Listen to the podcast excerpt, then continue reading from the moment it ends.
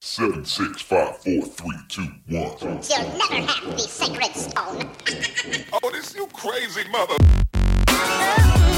Hier ist der OMT Podcast mit brandneuem Stoff für eure Online-Marketing-Dröhnung zwischendurch.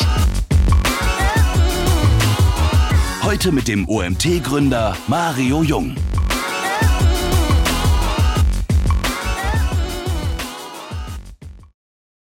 Thomas, machst du die Präsentation noch an? Ich sehe die gerade nicht. Ah, mache ich, ja. So, ja, ich begrüße euch zu einem weiteren Webinar hier bei uns beim OMT mit einem bekannten Gesicht.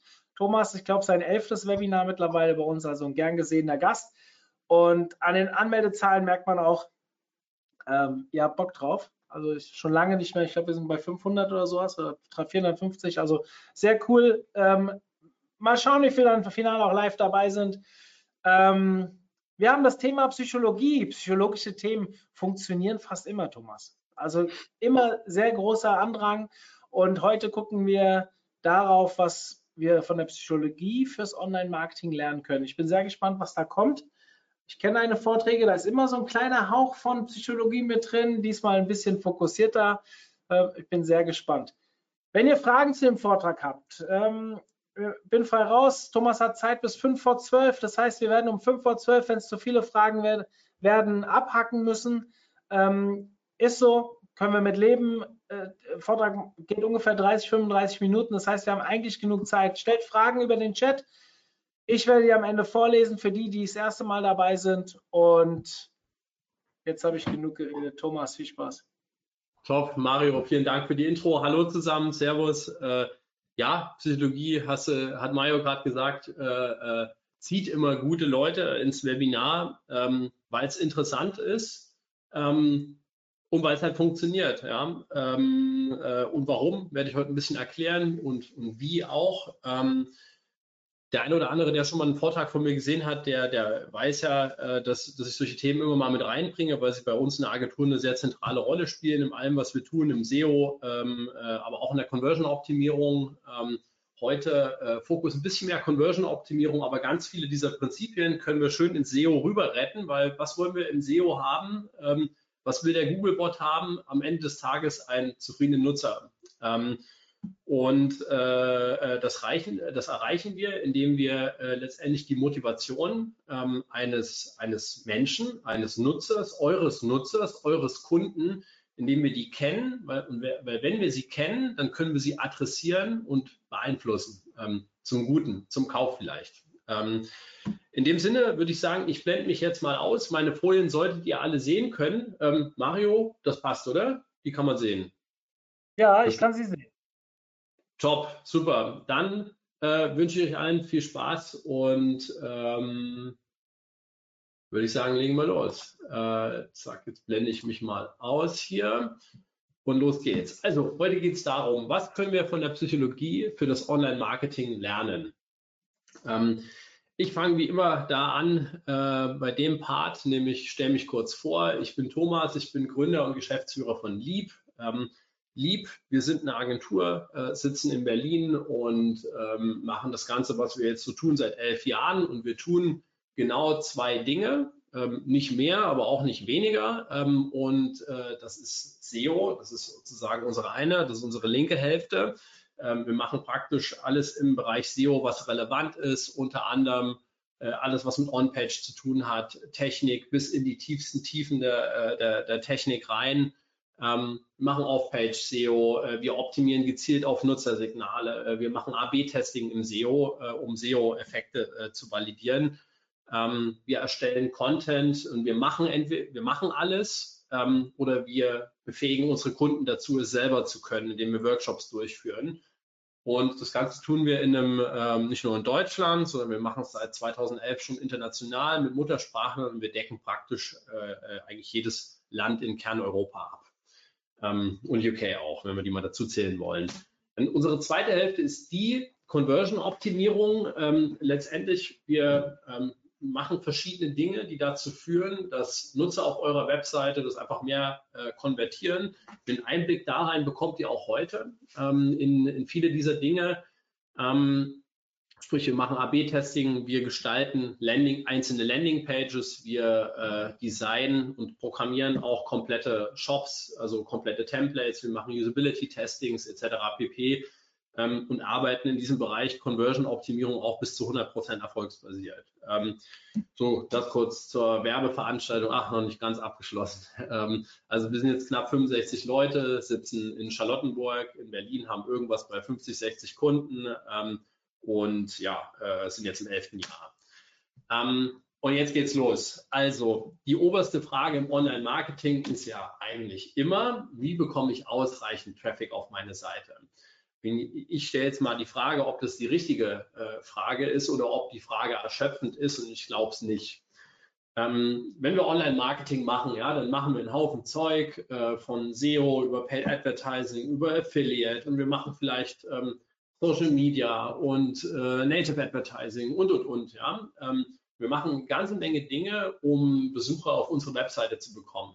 Ähm, und äh, dann kommen die irgendwo an auf der Webseite ähm, und dann äh, durchläuft der Nutzer irgendeine Form von Customer Journey, hier mal eine ganz, ganz einfache. Ja, er kommt vielleicht auf der Startseite an, klickt auf die Kategorieseite vom Shop, klickt äh, in ein Produkt rein, legt was in den Warenkorb, geht in den Checkout und kauft den ganzen Kram. Und gucken wir es uns mal auf der Zahlenebene an, nehmen wir mal an, oben landen 1000 Besucher auf der Startseite und davon ähm, überleben 90 Prozent, die auf eine Kategorieseite klicken. Äh, davon äh, kommen wiederum 800 auf einer Produktseite an, 500 packen was in den Warenkorb und im Checkout äh, landen dann 50. Ähm, so kann das ja aussehen, sieht bestimmt ganz anders aus bei euch, aber nur mal so ganz exemplarisch. Und ähm, was wäre denn jetzt, wenn wir was an dieser Rate drehen könnten? Ähm, und zwar vom Warenkorb bis zum Checkout, wo wir in diesem äh, Fall hier 90 Prozent verlieren. Was wäre, äh, wenn wir ähm, hier einen Uplift von 50 Prozent hinbekommen? Ähm, dann gehen nicht mehr, dann kaufen nicht nur 50 Leute, sondern 75 Leute. Und meine Conversion-Rate ist in dem Fall von 5 Prozent auf 7,5 Prozent angehoben. Und ähm, letztendlich wollen wir genau das tun. Und ähm, was ich in Deutschland immer noch sehe ähm, und äh, was uns hier sehr unterscheidet, ähm, nicht zum Positiven ähm, von den Amerikanern, ist, dass ähm, Online-Marketing in deutschen Unternehmen und selbst in der Top 500 E-Commerce ähm, in der Regel bedeutet, wir machen eben ganz, ganz, ganz, ganz viel, um Traffic zu generieren.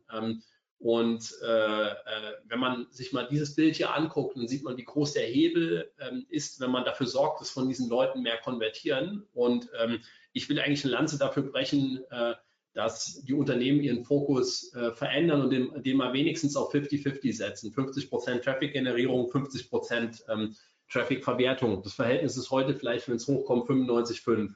Ähm, und ähm, äh, wir sind halt angetreten, das zu verändern. Ähm, wie komme ich jetzt dahin? Ja, nehmen wir mal an, äh, wir haben ja diesen Case, den ich eben gezeigt habe, auf dem Warenkorb ist irgendwas und da kann man etwas verbessern und holt dann äh, äh letztendlich 50 Prozent mehr Conversions raus. Ähm, ähm, wie, wie komme ich da überhaupt dahin, äh, herauszufinden, ähm, äh, wo ich etwas verändere und, und, was muss ich überhaupt verändern? Letztendlich, was man am Anfang immer tut, ähm, was man immer macht, ist, man macht eine sogenannte Conversion-Analyse. Und die besteht bei uns aus zwei Seiten, nämlich einer quantitativen Analyse und einer qualitativen. Was heißt quantitativ? Quantitativ bedeutet, dass man die Daten, die man so sammelt, auswertet. Das bezieht sich vor allem auf eure Analytics-Daten, dass man sich letztendlich anschaut, wo verliere ich denn im Funnel die meisten Leute? Ähm, in anderen Worten, ich möchte im Schritt eins möchte ich lokalisieren, wo ich das Problem habe und wo ich das höchste Potenzial habe, wo ich mit einer Verbesserung ähm, das meiste für mein Geldbeutel tun kann.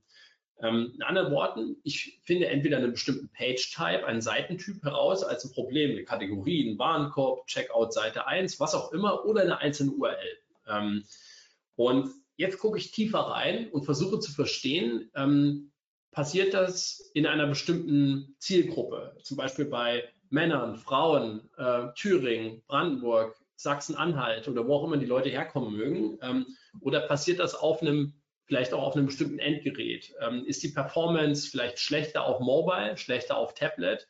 Und noch eine Ebene tiefer, ähm, ist die Performance vielleicht schlecht auf dem iPhone 10? das versuche ich zuerst herauszufinden. Und das ist der linke Teil, die quantitative äh, Analyse, also das Lokalisieren, wo habe ich mein Problem. Ähm, und dann gibt es den qualitativen Teil. Wenn ich weiß, wo ich das Problem habe, dann ist die Frage, was ist denn das Problem und was muss ich denn verbessern, um mehr Conversions hinzubekommen? Ähm, und letztendlich sagen wir hier, ähm, was äh, eine sehr erfolgsversprechende Maßnahme ist und letztendlich die, die den meisten verspricht, ist, äh, wenn man Hypothesen bildet auf Basis von psychologischem Wissen. Und ähm, dazu will ich euch ein bisschen was erzählen. Ähm, und jetzt erstmal immer die Frage, warum denn bitte Psychologie? Die kriegen wir relativ häufig gestellt. Und die Antwort ist immer, wer versteht, wie ein, wie ein Mensch denkt, wie, ein, wie, wie, sein eigener Nutzer denkt und wie das menschliche Gehirn funktioniert, der kann auch die Handlungen ähm, dieser Menschen antizipieren und eben auch beeinflussen. Ähm, und das wollen wir machen. Und für uns ähm, gibt es diese zwei Bücher, die sind sehr entscheidend. Ich, ich finde, jeder Mensch muss beide gelesen haben, ähm, nicht nur Online-Marketer, Menschen im Allgemeinen. Ähm, ich habe also aus nicht, also aus, aus wenigen Büchern so viel rausgezogen, wie vor allem aus dem linken, aber auch aus dem rechten. Ähm, und ich will mal in Kurzform erklären, ähm, worum es bei den Büchern geht. Ähm, Kahnemann sagt letztendlich, als Menschen ähm, äh, denken wir und entscheiden wir in zwei verschiedenen Systemen, in einem sogenannten schnellen System, das System 1, und in einem sogenannten langsamen System. Das schnelle System muss man sich so vorstellen, das ist sehr impulsiv, spontan, das kommt wie aus der Pistole geschossen, die Entscheidung, ähm, äh, ohne aktives Nachdenken. Ähm, deswegen ist es das schnelle System. Und das schnelle System kommt zum Beispiel äh, zum Einsatz, wenn ihr an einer, wenn die Ampel auf Rot umspringt, dann denkst du nicht groß nach, was du jetzt tust, du weißt automatisch Rot lieber anhalten ähm, oder nicht weiterlaufen, sonst gibt es Probleme. Ähm, und wie man da schon so ein bisschen raushört, das, das schnelle System ist eins, äh, was ziemlich viel zur Arterhaltung beigetragen hat. Ähm, stellen wir es uns mal in der Evolution vor. Ähm, der Säbelzahntiger steht äh, zehn Meter entfernt. Dann denken wir jetzt nicht groß, was wir tun, ähm, sondern wir entscheiden uns ganz spontan und impulsiv eben im System 1, im schnellen System für Angriff oder für Flucht. Ähm, und wenn wir das nicht tun, überleben wir nicht als menschliche Rasse. Das heißt, dieses System ist seit der Evolution ganz, ganz äh, tief in uns verankert. Und auf der anderen Seite steht das langsame System und das ist reflektierend, berechnend, sachlogisch. Ähm, das kommt zum Einsatz, wenn ich euch jetzt die Rechenaufgabe gebe, 367 mal 432. Bitte einmal ausrechnen. Ähm, immer dann, wenn es anfängt zu grübeln und zu rattern, das ist das langsame System. Und ähm, was jetzt das Bahnbrechende ist, was Kahnemann gesagt hat, ist, dass wir uns zu 95 Prozent im schnellen System, äh, im, im lang, also im, äh, im impulsiven, spontanen System, im System 1 befinden und nicht, wie wir so immer annehmen, im logischen, rationalen. Und das bedeutet auch, dass wir unsere Webseite für Menschen bauen müssen, die in diesem schnellen System sind. Warum sind wir immer in dem schnellen System? Weil unser Gehirn in dem Sinne eine Aufwandsvermeidungsmaschine ist. Unser Gehirn ähm, möchte nicht im langsamen System sein. Das ist nämlich sehr anstrengend, verbraucht ein Vielfaches von Energie. Das kann man sich ja vorstellen, wenn man so eine Rechenaufgabe hat. Es ist sehr anstrengend, die zu lösen. Ähm, und äh, wir konnten uns während der, während der Evolution nicht immer Energie zuführen, so wie wir heute jetzt hier Kaffee trinken oder äh, Frühstück essen. Ähm, in der, äh, zu Anfang der Menschheitsgeschichte, da wo das menschliche Gehirn entstanden ist, äh, was sich bis heute auch kaum verändert hat, ähm, war es letztendlich so, dass man, äh, um äh, Energie sich zuführen zu können, musste man die Höhle verlassen. Also hat man sich sehr gut überlegt, mache ich das jetzt ja oder nein? Und deswegen ist das schnelle System sehr entscheidendes. Und ähm, letztendlich der Richard Taylor hat das Buch Nudge geschrieben, der hat auch einen Nobelpreis dafür bekommen. Ähm, und der sagt letztendlich, wie man das auch nutzen kann ähm, und wie man äh, letztendlich über sogenannte Nudges, über Stupser, ein Menschen in die richtige Richtung und in eine bestimmte Richtung ähm, stupsen kann, wie man eben kluge Entscheidungen anstoßen kann. Und das ist für uns die Bibel, ähm, die Bibel im CAO, in der Conversion-Optimierung und auch im SEO, ähm, die äh, eine ganz große Rolle spielt im Content-SEO äh, und bei der Optimierung von Nutzersignalen. Und ähm, letztendlich benutzt unser Gehirn bestimmte kognitive Verzerrungen, die nennt man auch Heuristiken, als, als Abkürzung, um das System 1 nutzen zu können. Da kennt man Verlustaversion, äh, man kennt vielleicht Default-Effekte, emotionale Beweisführung oder ähm, typisch Social Proof auf Booking.com. Ja, schon drei Millionen Leute haben dieses Hotel angeschaut. Ähm, das funktioniert eben. Es ist eine Abkürzung für unser Gehirn und eine Abkürzung, mit der wir in der Regel ganz gut laufen. Und wenn wir diese kognitiven Verzerrungen kennen und verstehen, welche kognitiven Verzerrungen bei unserer Zielgruppe funktionieren, dann können wir die gezielt einsetzen auf unserer Webseite oder wo auch immer, ähm, um Conversion-Steigerungen zu erreichen. Wenn ihr mal auf Wikipedia geht und ihr gebt mal Heuristiken ein, dann seht ihr, es sind äh, irgendwie ein paar hundert beschrieben. Es werden immer mehr erforscht und im E-Commerce werden mal so gefühlt 30, 40 eingesetzt. Also in anderen Worten, das, das Potenzial äh, kann man da schon abschätzen, ist einfach enorm, ähm, wenn ihr das im Online-Marketing benutzt. Der zweite Punkt, Nudging. Ähm, Nudging bedeutet letztendlich, Nutzern zur Entscheidung zu verhelfen, welche Zufriedenheit und Sicherheit verbessern und sie in, eine, ein, in so eine Richtung zu stupsen. Und Nudging bedeutet auch zu vermeiden, dass der Nutzer eine Fehlentscheidung trifft. Was heißt das ganz plastisch? Ähm, Nudging funktioniert eben über diese kognitiven Verzerrungen und äh, diese psychologischen Leitplanken und über Entscheidungsarchitekturen. Was sind Entscheidungsarchitekturen? Ähm, das ist eine Entscheidungsarchitektur. Ähm, der Geldautomat, der sah früher mal so aus, man packt die Karte in das Ding rein, ähm, man gibt sein PIN ein, man entnimmt sein Geld und man entnimmt die Karte wieder. Ist im Ausland häufig immer noch so, ähm, hat zur Folge, dass Leute ihre Karte im Automaten vergessen ähm, und die Bank hat einen hohen Admin-Aufwand. Äh, ist mir auch vor ein paar Jahren irgendwie in, in, Indien das letzte Mal passiert und zwar zweimal in zwei Wochen, dummerweise. Ähm, und ist ein riesengroßes Problem. Und was hat man gemacht? Ähm, man hat den Prozess so verändert. Karte rein, PIN eingeben, Karte entnehmen und jetzt gibt es erst Geld. So, was man hier getan hat, man hat die Entscheidungsarchitektur verändert, indem man die Reihenfolge der Schritte ähm, abgeändert hat.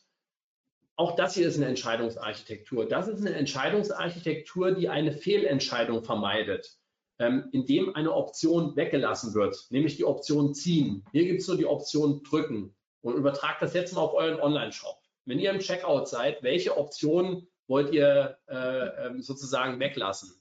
Die Option, den Checkout wieder zu verlassen, irgendwas anderes zu tun. Ähm, das ist eine Entscheidungsarchitektur. Ähm, ich kann bei Zebrastreifen, wenn ich die Geschwindigkeit regulieren möchte, arbeiten mit so einem elektronischen, traurig ähm, äh, guckenden Smiley.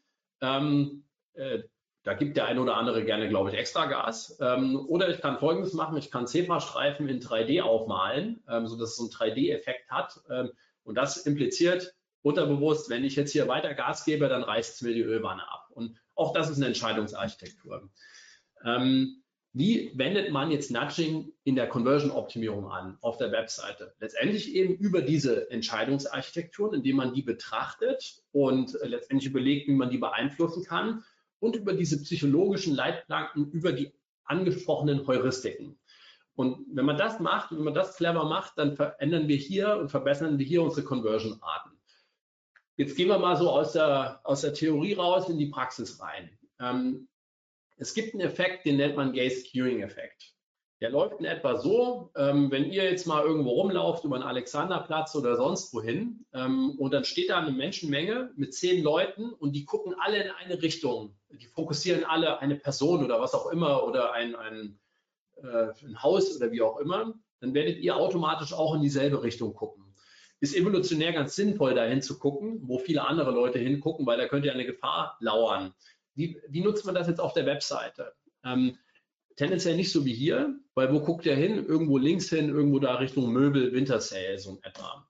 Ähm, das ist eine andere Art. Was macht diese Person? Die guckt uns direkt in die Augen. Ähm, auch das ist nicht ganz so optimal. Ähm, in neuen Räumen, die wir betreten, ähm, werden wir als Menschen immer zuerst, wenn uns jemand anguckt, äh, demjenigen in die Augen gucken, um zu sehen, bist du mir freundlich oder feindlich gesinnt. Ähm, und wollen wir das, ähm, dass sie uns direkt anschaut? Äh, hier bei äh, ähm, Arki Expo ist das, glaube ich, wollen wir auch nicht. Was wollen wir denn anstatt dessen? Äh, wir wollen den den Nutzer nicht verwirren durch einen direkten Blickkontakt, ähm, sondern wir wollen äh, die, den Blick in Richtung des Call to Actions weisen. Und die Dame hier zum Beispiel guckt auf den Luxus-Sale.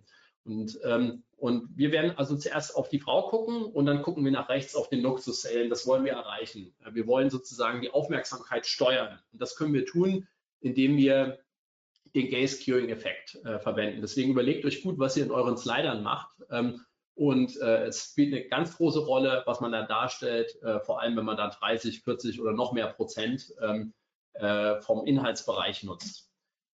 Ähm, andere Dinge. Ähm, eigentlich eine, äh, testen wir sehr häufig erfolgreich, fast in allen Fällen würde ich mal sagen. Ähm, äh, ich bin auf einer Produktdetailseite, ich lege etwas in den Warenkorb und dann kriege ich hier entweder so ein Overlay oder ich werde Waren, in den Warenkorb weitergeleitet und dann steht dann da, Sie haben folgenden Artikel in Ihren Einkaufswagen gelegt. Eigentlich eine redundante Information, wie könnte ich das besser nutzen? Ähm, indem ich Cheering verwende. Was bedeutet Cheering?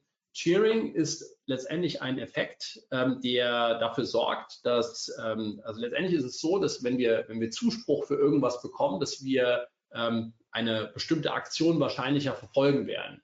Zum Beispiel hat man mal ausgewertet äh, von, was weiß ich, wie vielen Jahren Fußballhistorie, dass in der Regel die Heimmannschaft ähm, irgendwas über 50 Prozent ein Spiel gewinnt und die Auswärtsmannschaft eben wahrscheinlicher verliert. Warum ist das so? Weil die Heimmannschaft angetrieben wird von ihren Fans. Also Cheering ist dafür eine Erklärung. Wie können wir das jetzt hier nutzen? Indem wir dem Nutzer ein positives Feedback geben, dass er es richtig gemacht hat. Gute Wahl, das ist der positive äh, Effekt. Folgende Produkte befinden sich in Ihrem Einkaufswagen. Das testen wir sehr häufig. In dem Fall mal, wir haben es hier mal ein bisschen verfremdet, ähm, weil unsere Kunden nicht so gern zeigen. Ähm, in dem Fall gute Wahl, das ist Ihr Artikel, haben wir hier getestet äh, über einen AB-Test. Dazu sage ich später nochmal was, führt zu nur diese eine Änderung, eine Zeile Text, führt zu 22 Prozent mehr Umsatz ähm, und auch einer höheren CR. Ein anderer Punkt, Risikovermeidung. Als Menschen sind wir aversiv Risiken gegenüber. Ähm, und ähm, vor allem sind wir das in, äh, hängt ein bisschen von der Zielgruppe ab, aber je älter die Zielgruppe wird, umso äh, mehr möchte sie Risiko vermeiden. Ähm, tun wir nicht hier in diesem, äh, in diesem, äh, in diesem Warenkorb, in diesem äh, Checkout, ähm, kommunizieren wir nichts in der Richtung, könnten wir aber machen. Wenn wir im Warenkorb Zahlungsmethoden und, und vor allem Rücksendebedingungen kommunizieren, die implizieren, du hast da kein Risiko, ähm, dann werden wir Conversion Uplifts erleben in vielen Fällen. Zum Beispiel, das ist die Control-Variante, die Ausgangsvariante, die habt ihr eben schon gesehen. Was haben wir gemacht? Wir haben einfach nur die akzeptierten Zahlungsarten ähm, eingeblendet und äh, dadurch nutzen wir noch einen anderen Effekt, nämlich das Gesetz der Nähe. Äh, wir, wir schmücken uns sozusagen mit bekannten Marken und das, der Trust der Marken färbt auf uns ab und äh, in dem Fall 13,8 Prozent mehr Conversion-Rate 9, ja, knapp 10 Prozent mehr Warenkorbwert, 22 Prozent Umsatz. Also auch eine nette Geschichte, kleine Änderungen. Andere Dinge, ähm, muss man gucken, bei welcher Zielgruppe sie funktionieren. Wenn ich eine preissensitive Zielgruppe habe ähm, und wenn ich das Ziel verfolge, meinen Warenkorb zu erhöhen, dann äh, ist der Ankereffekt einer, der sehr gut funktionieren kann. Der wird hier nicht genutzt. Ich erkläre auch gleich warum. Was ist der Ankereffekt? Ankereffekt bedeutet, wie bei einem Schiff. Ein Schiff wirft einen Anker und ab dem Punkt, wo ein Schiff einen Anker geworfen hat, bewegt sich das Schiff nur noch ein kleines bisschen vom Anker weg. So ein bisschen links, rechts, äh, vorne, hinten kann es noch, so viel wie der Anker sozusagen Raum gibt, aber nicht weiter. Wir wollen also, wenn wir den Warenkorb erhöhen wollen, wollen wir den Anker so werfen, dass der Kunde Preise, die er sieht, als niedriger empfindet und dadurch mehr kauft. Ähm, wie kriegen wir das hin? Indem wir teure Artikel, die auch optisch sehr sichtbar sind, an, an erster Stelle platzieren. In dem Fall ist der teuerste Artikel dieser hier für 169 Euro, ist nicht an erster Stelle. Ähm, wenn wir das Ding links oben platzieren, sodass es als erstes im Sichtfeld ist und wenn wir es auch sonst noch optisch auffälliger machen, damit es auch zuerst auffällt, dann wird ein Kunde die Preise, die er danach sieht, als viel niedriger empfinden. Das wollen wir erreichen.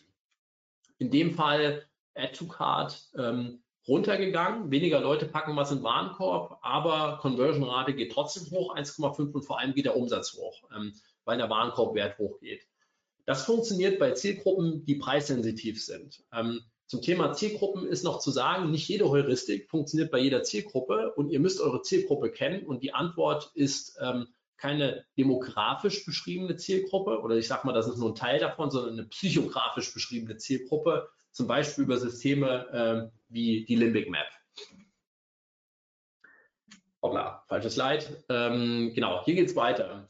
Ähm, ein Problem ist ganz häufig in Shops, ähm, dass wenn ich nicht per Gastbestellung bestellen kann, verliere ich Conversions. Ähm, eigentlich testen wir das immer mit mindestens 5% Uplift auf die Conversion-Rate. Wenn ihr also noch keinen Gast-Checkout habt, würde ich euch äh, dringend empfehlen, einen einzublenden. In dem Fall, ähm, äh, ja, der hat das nicht. Man kann also hier nur sich einloggen, wenn man Kunde ist oder sich neu registrieren.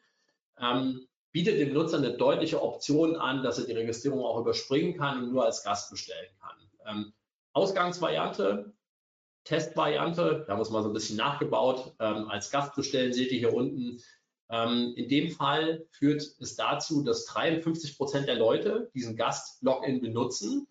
Ähm, ne, äh, und seht ihr hier diese Zahl, das ist eine Statistik aus dem AB-Testing-Tool. Und es führt dazu, dass 2,5 Prozent mehr Leute kaufen und in dem Fall, dass der Umsatz auch irgendwie sowas um 2,5 Prozent steigt. Und äh, wenn ihr mal rechts guckt, das sind alles ganz nette Zahlen, also das lohnt sich. Ähm, andere Dinge, Gesetz der Nähe. Ich habe es eben schon mal angeschnitten. Das Gesetz der Nähe besagt, dass Elemente, die nah beieinander positioniert werden, als zusammengehörig erkannt werden. In dem Fall ist der Preis relativ weit entfernt vom Artikelname ähm, und das Grid ist hier so gebaut, ähm, dass man vielleicht nicht gleich erkennen könnte, dass diese Informationen zusammengehören und dass der, der Nutzer letztendlich sein System 2 verwenden muss, sein langsames, anstrengendes System und dass er einen kognitiven Aufwand betreiben muss, um zu verstehen, dass diese 129,95 ähm, zu diesem Tisch gehören. Ähm, Klingt immer alles super klein, diese Dinge, aber ähm, sie laufen eben unterbewusst ab. Ähm, von daher sind diese unterbewusst stattfindenden Heuristiken häufig auch mit logischem Denken gar nicht so wahnsinnig gut nachvollziehbar. Und deswegen testen wir sowas. Ähm, wenn ihr also Dinge habt, die zusammengehören, dann verdeutlicht das durch die Nähe der Positionierung der Elemente. Control-Variante, Testvariante. Hier seht ihr, dass wir das viel näher rangerückt haben und äh, ach, haben wir kein AB-Testergebnis, aber war auch auf jeden Fall signifikant positiv. Ähm, es hilft dem Nutzer einfach, diesen kognitiven Aufwand zu vermeiden. Ein anderer Punkt, das begegnet mir sehr häufig in, äh, in Flyout-Menüs, also in diesen Dingern oben. Ähm, äh, ich mache Mouse over und ich sehe ein endlos langes Menü mit ganz, ganz vielen Optionen. Ähm, ist egal, ob es ein Online-Shop ist oder was auch immer. Es gibt eine Zahl, das ist die Millersche Zahl und die, äh, die liegt bei 7 plus minus 1, 2. Und sie besagt, dass wir als Menschen maximal sieben Informationen im Kurzzeitgedächtnis behalten können. Ähm, das hier sind mehr als sieben, würde ich mal sagen. Das sind einige mehr. In anderen Worten, wenn ich Schlafsofas lese ähm, oder wenn ich unten bei Big Sofas bin, habe ich Schlafsofas schon wieder vergessen. Ähm, das führt dazu, dass wir uns nicht entscheiden können und uns nicht entscheiden werden und dass wir zu einem Abbruch gezwungen werden, weil wir denken, wir finden nicht das, äh, was wir suchen. Und wenn wir das testen, führt das sehr häufig zu hohen Uplifts, äh, weil es die Nutzerführung vereinfacht. Ähm, ein anderer Punkt ist auch der, das ist ein Effekt, den nennt man Paradoxon of Choice. Ähm, grob gesagt, wie wenn ich ins Walmart gehe in den USA und ich gehe, will Ketchup kaufen, dann habe ich irgendwie so gefühlte 200 Flaschen zur Auswahl. Und das hat dann häufig den Effekt, dass ich gar nicht wähle, weil ich überwältigt bin von der Auswahl. In anderen Worten ist es besser, sowas äh, äh, sich, sich einzuschränken auf, auf wenige darzustellende Bereiche und den Rest zum Beispiel einzuklappen. Da gibt es verschiedene Wegungen nach, äh, äh, Wege nach Rom. Andere Punkte. Ähm, wir sagen immer, wir wollen ja kognitiven Aufwand vermeiden, damit unser Nutzer so wenig wie möglich sein System 2 benutzen muss. Und ähm, in dem Fall, hier wird kommuniziert, ein kostenloser Versand und im Warenkorb wird auch von kostenfrei gesprochen. Ähm, das ist tendenziell so richtig. Ähm, man findet häufig andere Shops, die schreiben dann im Warenkorb zum Beispiel nicht Versandkosten kostenfrei, wie hier auf der rechten Seite zu sehen, sondern die schreiben dann 0,00 Euro. Und 0,00 Euro ist nicht dasselbe wie kostenlos oder wie kostenfrei. Es ist eine unterschiedliche Information, die dekodiert werden muss. Und wir wollen wiedererkennen, wir wollen, dass sich unsere Nutzer wieder, äh, dass sie wiedererkennen und dass sie nicht erinnern müssen. Ähm, weil wir wollen kognitiven Aufwand vermeiden. Also kostenloser Versand ungleich 0,00 Euro. Ähm, ich habe jetzt einfach mal so ein paar Beispiele genannt, quer durch den Gemüsegarten. Ähm, wenn ihr mehr solche Beispiele lesen wollt, ähm, könnt ihr einfach mir äh, oder dem Maurice, einem Mitarbeiter von mir auf LinkedIn folgen. Wir veröffentlichen jede Woche einen AB-Test, den wir getestet haben. Wir erklären, welche psychologische Heuristik äh, wir, wir dabei getestet haben und äh, wir haben, glaube ich, über 100 Posts mittlerweile gemacht. Also da ist eine ganze Menge Material zum Lesen drin. Und ich wollte nur mal ein paar Beispiele geben, äh, um den Blick zu öffnen für das, was möglich ist. Ähm, wir haben jetzt sehr viel über Analyse und Hypothese gesprochen, aber wie gehe ich jetzt dann operativ genauer vor? Wie setze ich das jetzt in der Verbesserung um? Ähm, wir stellen eine Hypothese auf, auf so eine Art und Weise, wie wir es gemacht haben, auf Basis von psychologischem Wissen. Und jetzt wollen wir nicht einfach nur das Ding live nehmen für jeden Nutzer, sondern wir wollen AB-Tests nutzen, um diese Hypothesen zu validieren oder auch zu widerlegen. Völlig okay, wenn wir sie widerlegen. Ähm, was braucht ihr dazu? Letztendlich braucht man immer ein AB-Testing-Tool. Ähm, die häufigste Frage, äh, die dann immer gestellt wird, was brauchen wir denn für ein Tool dafür? Welches kann ich denn nehmen? Ich sage immer, es ist völlig scheißegal, weil die AB-Testing-Tools im, äh, ja, im Großen und Ganzen dasselbe können. Und das Wichtige ist, mit welcher Hypothese ich da reingehe und wie ich die Variante, wie ich die umsetze. Das ist die entscheidende Frage. Die Tools können Pi mal Daumen alle dasselbe, aber die helfen nicht bei der Grübel- und Denkarbeit, welche Hypothese ich denn teste. Ähm, es ist ganz einfach so wie immer im Leben, Shit in, Shit out. Äh, schlechte Hypothese oben rein, schlechtes Ergebnis unten raus, egal welches Tool ich habe. Aber wir brauchen ein Tool als ein Werkzeug, um testen zu können. Wir brauchen dieses Analyse-Know-how, um zu erkennen, wo sollen wir testen. Wir brauchen dieses Psychologie-Know-how, um zu verstehen, was müssen wir testen. Wir brauchen Design-Know-how, um zu wissen, wie wir das Problem, was die Hypothese aufwirft, in ein besseres Design umsetzen können. Und das Gleiche ähm, spiegelbildlich auch für Text, also für Copywriting. Ähm, wir brauchen ein bisschen Coding-Know-how, um so ein AB-Testing-Tool zu bedienen, aber bei vielen Tests brauchen wir auch keins. Nur wenn es ein bisschen komplexer wird, dann sollte man ein kleines bisschen programmieren können. Ähm, aber ihr habt viele äh, Tests jetzt gesehen von mir, äh, die ich gezeigt habe, äh, wo man das nicht benötigt.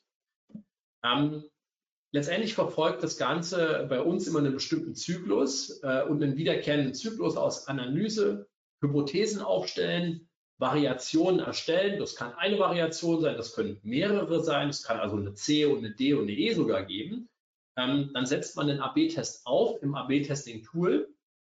Man führt ihn durch ähm, und man, man misst, man wertet aus, wie verändern sich sozusagen die Metriken, äh, die man tracken möchte. Und das jetzt mal an einem Beispiel. Nehmen wir mal an, wir haben jetzt diesen Online-Shop hier und man klickt auf ähm, man ist auf der Produktseite, man klickt auf in den Warenkorb legen und dann kommt dieses Overlay hier ähm, oder Layover, wie man auch mal sagt. Ähm, und dann stellt man irgendwie fest, hm, ich glaube, dieses Overlay ist nicht so ganz optimal. Wie geht man dann so vor? Ähm, ähm man setzt sich erstmal Ziele, was will ich eigentlich erreichen? Und es gibt immer bei einem AB-Test ein Primärziel und dann gibt es sekundäre Ziele. Man kann ganz, ganz viele sekundäre Ziele definieren und auch tracken. Ähm, und das primäre Ziel ist eigentlich, ich möchte erreichen, dass mehr Leute, die etwas in den Warenkorb legen, auch ähm, weitergehen zum Checkout. Ähm, und vielleicht ist das sekundäre Ziel, das ich erreichen möchte, dass sich mehr Leute einchecken, also einloggen äh, im Checkout. Das ist die Login-Rate verbessern. Das könnte das jetzt sein in dem Beispiel. Wenn ich sage, das ist mein Ziel, dann gucke ich, wie kann ich dieses Ziel denn erreichen, indem ich das Problem identifiziere und daraus eine Hypothese verfasse. Und eine Hypothese ist immer so aufgebaut, wenn irgendwas gemacht wird, dann hat das zur Folge, weil die Begründung so und so ist. Das ist eine Hypothese und so sollte jede Hypothese aussehen. Ähm, Beispiel, wenn der zusätzliche Call to Action weiter einkaufen im Warenkorb-Layer implementiert wird und die Aufmerksamkeit auf zum Warenkorb gelenkt wird, dann werden mehr Visits im Checkout-Prozess generiert und die CR erhöht weil durch den direkten Weg zur Kasse die Verarbeitungsflüssigkeit gewährt, gewährleistet wird. Sorry. Ähm, jetzt setzt man die Hypothese um. Das heißt, man erstellt die Variation. In dem Fall links, so sah das Ding mal aus, steht nur zum Warenkorb da. Jetzt haben wir eine zweite Option eingeführt und wir haben zum Warenkorb äh, deutlicher positioniert auf der rechten Seite, da wo es gelernt ist, dass man einen Call to Action auch hat. Ähm, in unserem Kulturraum zumindest. Ähm, das ist die Änderung. Die Variation wird erstellt. In dem Fall kein großer Designaufwand, kein großer Programmieraufwand, bis gar keiner. Ähm, und dann wird das Ganze im AB-Testing-Tool getestet. In dem Fall 6% mehr Conversion-Rate, 11% mehr Leute ähm, äh, loggen sich ein im, äh, im Checkout und 12% registrieren sich zusätzlich.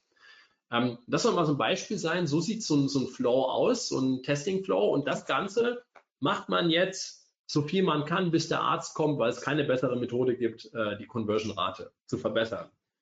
Ähm, jetzt stehe ich euch super gern zur Verfügung für alle möglichen Fragen. Hole erstmal Luft, nehme einen Schluck Wasser ähm, und ja, freue mich über jede Art von Frage. Ja, danke Thomas. Ähm, viele gute Punkte wieder drin gewesen. Ihr könnt mir Fragen stellen. Es sind Sachen reingekommen, die nicht zum Inhaltlichen äh, beitragen. Also Frage, ob es die Aufzeichnung gibt und, und, so weiter. Ja, wir haben aufgezeichnet. Ja, wir stellen sie auch wieder zur Verfügung.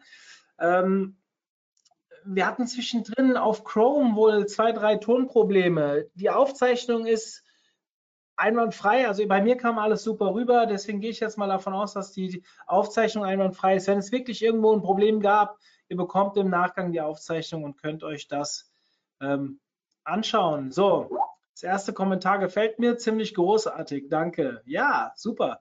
Äh, hört man natürlich auch gerne. Kommen jetzt ein paar mehr rein, die es schreiben. Vielen lieben Dank. Ihr macht mir damit den Chat unübersichtlich. Bitte jetzt Fragen posten. Ähm, auf welcher psychologischen Hypothese basiert die Funktion als Gast zu bestellen? Verarbeitungsflüssigkeit äh, letztendlich gewährleisten. Ja, es ist eine psychologische äh, Hypothese.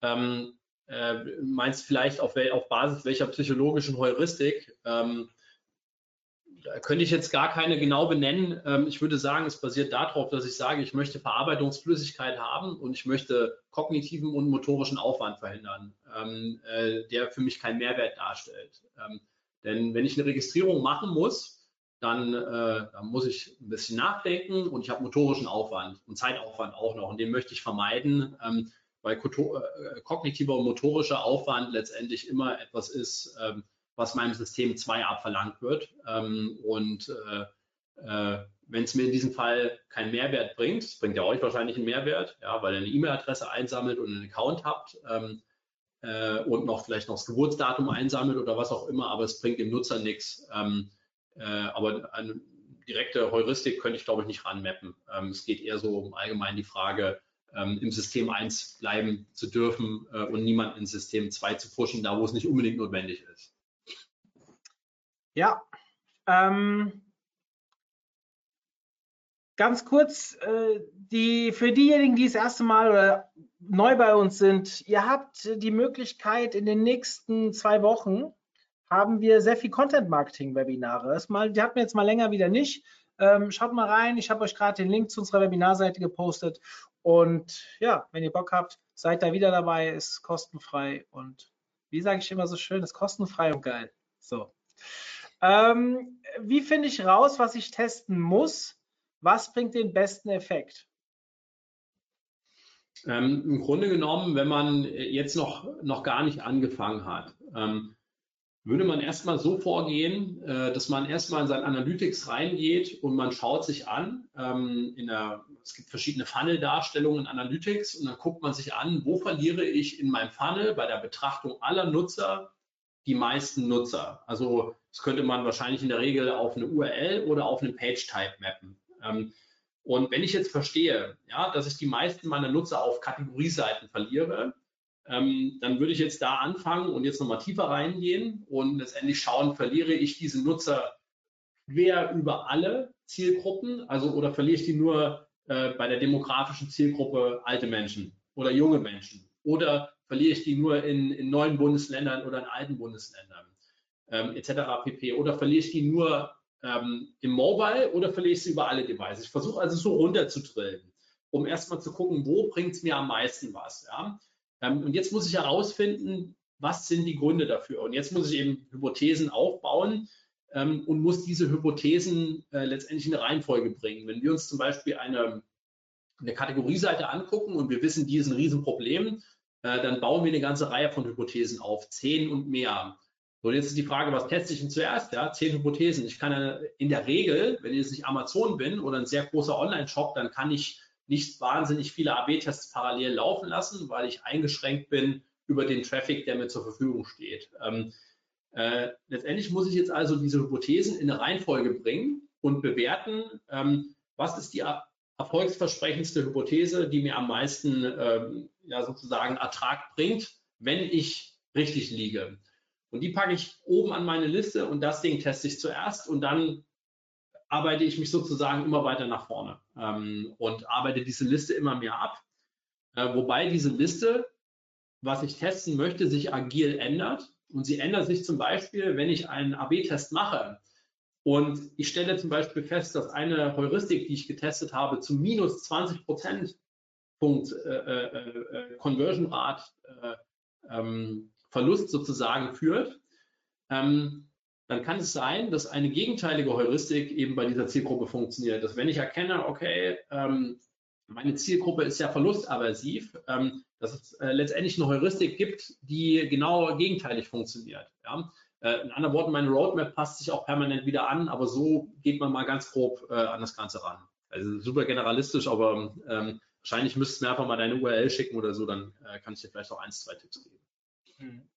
Jetzt hagelt es Fragen, was ich sehr cool finde. Ähm, denkt dran, um 11.55 Uhr werden wir abbrechen. Deswegen, wenn eine Frage nicht beantwortet wird, schreibt Thomas. Ihr seht hier gerade seine E-Mail-Adresse ähm, drin. Dementsprechend, äh, ja, ich mache einfach mal weiter und dann gucken wir mal, wie weit wir kommen. Ähm, gibt es ein deutschsprachiges Fachbuch, das solche psychologischen Effekte im Marketing beschreibt? Die Frage kam dreimal, deswegen, äh, ich weiß, du hast ja immer zwei, drei Empfehlungen. Hast du vielleicht was für uns? Ja, äh, es gibt von Philipp Spreer äh, das Buch, das heißt Psy Conversions. Das ist sehr gut gemacht, ähm, weil er, ich glaube, er hat da 100 Conversions, äh, äh, sorry, 100 Heuristiken drinne ähm, und nennt auch Beispiele dazu. Das ist sehr schön, um sich zu inspirieren. Ähm, das würde ich empfehlen. Mhm. Im E-Commerce gibt es viele Ansätze, finde ich immer wieder spannend. Was siehst du als größte Hooks für freie Produkte, wo der Preis und auch Nähe zu anderen Produkten keine Rolle spielt? Freie Produkte, ähm, wo der Preis und die Nähe zu anderen, ich weiß nicht ganz genau, wie das gemeint ist. Freie Produkte. Ähm, mhm. Ist damit gemeint, dass das Produkte sind, die man nur selbst anbietet und niemand anders hat? Also in anderen Worten, ein Wein, der ein eigenes Etikett hat. Ähm, äh, was man selbst gelabelt hat und was also keiner Preisvergleichbarkeit standhalten muss. Vielleicht würde ich nur mal die Frage stellen, damit ich verstehe, was gemeint ist. Die Userin hat dazu geschrieben, Free-to-Play-Spiele, zum Beispiel kostenlose Registrierung. Freemium-Produkte oder Freemium-Produkte, wie man so schön sagt, ähm, wenn ich es richtig verstehe. Also ein Produkt, was zuerst in der ersten Conversion-Stufe kostenlos ist und was dann sozusagen, wenn man einmal drin ist, abgesellt werden soll auf einen Bezahlt-Account oder was weiß ich, äh, irgendwas, was man dazu kauft. Ähm, ähm, letztendlich ist es so, die Dinger sind total geil in der ersten Ebene zu optimieren, ähm, denn jemanden dazu zu bekommen, etwas kostenlos zu machen, ähm, ist in der Regel sehr einfach. In anderen Worten, wir erreichen häufig die höchsten Conversion-Raten da, wo es darum geht, kostenlos einen, einen Lead zu hinterlassen oder etwas kostenlos zu tun. Ähm, Häufig ist es so, ja, dass man äh, genau das, diesen Punkt erklärt, ähm, dass man äh, ganz deutlich macht, es ist kostenlos und unverbindlich, äh, keine Kreditkarte nötig. Solche Dinge bringen häufig äh, relativ viel. Ähm, und häufig ist es auch wichtig, vor allem, wenn ich etwas habe, was ein Freemium ist ähm, oder wenn ich ein Lead äh, zum Beispiel generieren möchte, dass ich einem Nutzer erkläre, was passiert denn, was sind die nächsten Schritte, was ist der Schritt zwei und drei und vier, nachdem der Lead eingegangen ist. Ja? Das sind so häufig Hypothesen, die wir dann testen, ähm, aber letztendlich sind diese Free-Sachen eigentlich die, wo man die höchsten Uplifts erzielen kann, weil ja die, die Hürde enorm gering ist. Die ist nicht so hoch wie im, im Checkout, wo ich meine Kreditkarte zücken soll. Hm. Hier hat gerade ein User gefragt, ob ich gerne Werbegeschenke anziehe. Leute, ähm, schön, dass ihr nicht, das nicht wisst. Das ist ja die, die Arbeit vom OMT. Das ist meine eigene Agentur. Ja, also dementsprechend, ich laufe auch mal mit meinen Sachen hier rum. Äh, nicht böse sein, aber wenn ihr Werbegeschenke habt, ihr könnt mich gerne versorgen. Ich verteile hier, ist überhaupt kein Problem. Ähm, Mario, äh, wenn du das so sagst. Da kriegst was? du gleich ein T-Shirt, wenn du das so sagst. Ja, ich glaube, von euch habe ich sogar eins. Du wirst lachen, ich ziehe die, Morfire als andere Agentur hat mir auch schon Sachen geschickt. Da steht so hier mit dem Logo von denen, I love SEO oder irgend sowas. Habe ich alles schon angezogen. Ich sehe, du kennst mich ja. Ich bin da nicht so unter Konkurrenz unterwegs. Wenn ich auf Veranstaltungen, wenn was Cooles ist, warum denn nicht? Ähm, so, ähm, wie fängt man, ah, das haben wir schon gehabt, ist das Thema nur für E-Commerce wichtig? Daher kommen ja die Beispiele. Nein, überall, wo ich online eine Conversion habe, egal ob es ein Sale ist, egal ob es äh, ob ihr ein Lead einsammelt, egal ob ihr einen Newsletter-Abonnenten wollt, egal ob ihr ein Affiliate-Click-Out-Modell habt, ähm, egal ob ihr monetarisiert über Werbung auf eurer Seite, über AdSense-Banner, äh, die geklickt werden sollen, überall da, wo ein Nutzer eine Handlung ausführen soll auf der Seite, ähm, ist Conversion-Optimierung halt total zentral und funktioniert auch ähm, letztendlich nach gleichen Prinzipien und nach der gleichen Herangehensweise. Ähm, ich habe eben bei einer Lead-Generierungsseite wahrscheinlich keine Kategorieseite oder so. Ähm, das heißt, ich habe andere Hypothesen, aber das Prinzip ist genau dasselbe und es funktioniert überall gleich. Ähm, ähm, und auch nicht nur in Deutschland, sondern auch in Österreich, Schweiz, europaweit, weltweit. ähm, hier fragt mal jemand konkret. Hat hier jemand äh, fragt konkret, hast du vielleicht mal ein Beispiel für eine Content-Seite? Was man da so machen könnte? Oder? Wahrscheinlich äh, eine Million so gefühlt. Äh, da ist so, Frage ist ja immer, wo so das Problem ist. Ähm, äh, Vorschlag, folgt mal dem Maurice, äh, ist ein Mitarbeiter von mir, folgt dem mal auf LinkedIn ähm, äh, und dann könnt ihr mal gucken, in, bei LinkedIn kann man ja sich die Aktivitäten von der Person angucken und der postet einmal pro Woche was. Und da kann man da unten hier auf sein Profil, geht runter, klickt auf Aktivitäten und da kann man nochmal Beiträge filtern und da findet ihr auch einige, die sich auf Content beziehen. Ähm, mit äh, ganz, äh, ganz direkte Beispiele. Es, es ist so vielfältig, ähm, äh, was man irgendwie mhm. machen könnte. Kann ich euch nur empfehlen, ich folge Maurice auch und diskutiere öfters mit ihm über die Cases, also ähm, gute Informationen. Ähm, welches AB-Testing-Tool kannst du empfehlen? Ähm, zum Start, weil es kostenlos ist, Google Optimize. Ähm, damit kommt man wirklich weit äh, für den Anfang. Und wenn man dann irgendwann mal sagt, ich möchte bestimmte Sachen ja ein bisschen professioneller aufziehen, ähm, äh, den Punkt, wann der erreicht ist, das merkt ihr selber. Äh, und welche Features das sind, die euch fehlen, merkt ihr, wenn ihr mal ein paar Tests gemacht habt. Aber am Anfang ist es unerheblich und danach äh, empfehlen wir ein Chameleon, ein Visual Website Optimizer, ähm, äh, auch sehr gute Jungs und ähm, auch das Upgrade auf Google Optimize 360, äh, was dann Kohle kostet, äh, ist auch gut und lohnenswert. Mhm. Wo wir gerade das Thema Tools haben, habe ich, äh, habt ihr mich auf eine gute Idee gebracht. Ich habe euch gerade eine URL gepostet. Wir haben letzte Woche mit einer großen Tool-Umfrage gestartet. Groß heißt für uns drei Monate mit Dauerbeschallung. Wir machen im Dezember, oh, jetzt teaser ich was an, eine Tool-Konferenz. Die ist noch nicht online. Da werden wir zwei Tage 16 verschiedene Tools vorstellen, also wirklich konkrete äh, Anwendungstipps, wie man mit diesen Tools besser arbeiten kann. Ähm, ja, da jetzt habe ich ein bisschen was verraten. Aber in diesem Zuge haben wir diese Tool-Umfrage gemacht. Da werden wir eine Studie draus bauen im nächsten Jahr und ich brauche sehr, sehr viele Teilnehmer. Nachdem wir das über den ersten Newsletter rausgehauen haben, haben sich schon über 500 Leute daran beteiligt. Das ist total geil. Ja, aber vierstellig wollen wir erreichen, weil es gab in unseren Augen noch nichts, was so groß war und dann kriegen wir vielleicht auch ein bisschen Relevanz in irgendwelchen Zeitungen und so weiter. Deswegen, äh, wir machen das ja auch, um mehr Aufmerksamkeit zu bekommen. Ihr könntet uns hier sehr helfen. Wir haben es mit einem Gewinnspiel gekoppelt. Toolpreise, äh, Tickets für unsere Konferenzen, Seminare, eine Menge. Und ihr könnt sogar auswählen, was ihr gewinnen wollt. Und dann kommt ihr immer nur in den Lostopf des einzelnen Gewinnes, sodass ihr nicht was gewinnt, was ihr am Ende nicht haben wollt. Macht bitte mit. So. Ähm, wie fängt man damit, muss ich jetzt psychologisch noch sagen, dauert nur fünf Minuten. Ja, also, und äh, warte, die ersten 700 gewinnen noch einen persönlichen Kaffee mit mir. Nein, keine Ahnung, irgendwas muss ich mir überlegen. Ähm, inwieweit spielt die Farbe des Buttons eine Rolle? Gibt es eine Ja, ich will kaufen Farbe? Schön wär's. Äh, ja, eine häufige Farbe, äh, äh, eine, sorry, eine häufige Frage. Ähm, ähm, Farben spielen eine Rolle und äh, Farben können eine sehr große Rolle spielen. Äh, ob das jetzt beim Button so ist, sei mal dahingestellt, hängt vom einzelnen Case ab. Ähm, letztendlich ist es so, wenn ihr euch mal anguckt, was ihr für eine Zielgruppe habt. Ähm, und man versucht, eure Zielgruppe in einem limbischen Modell zu beschreiben.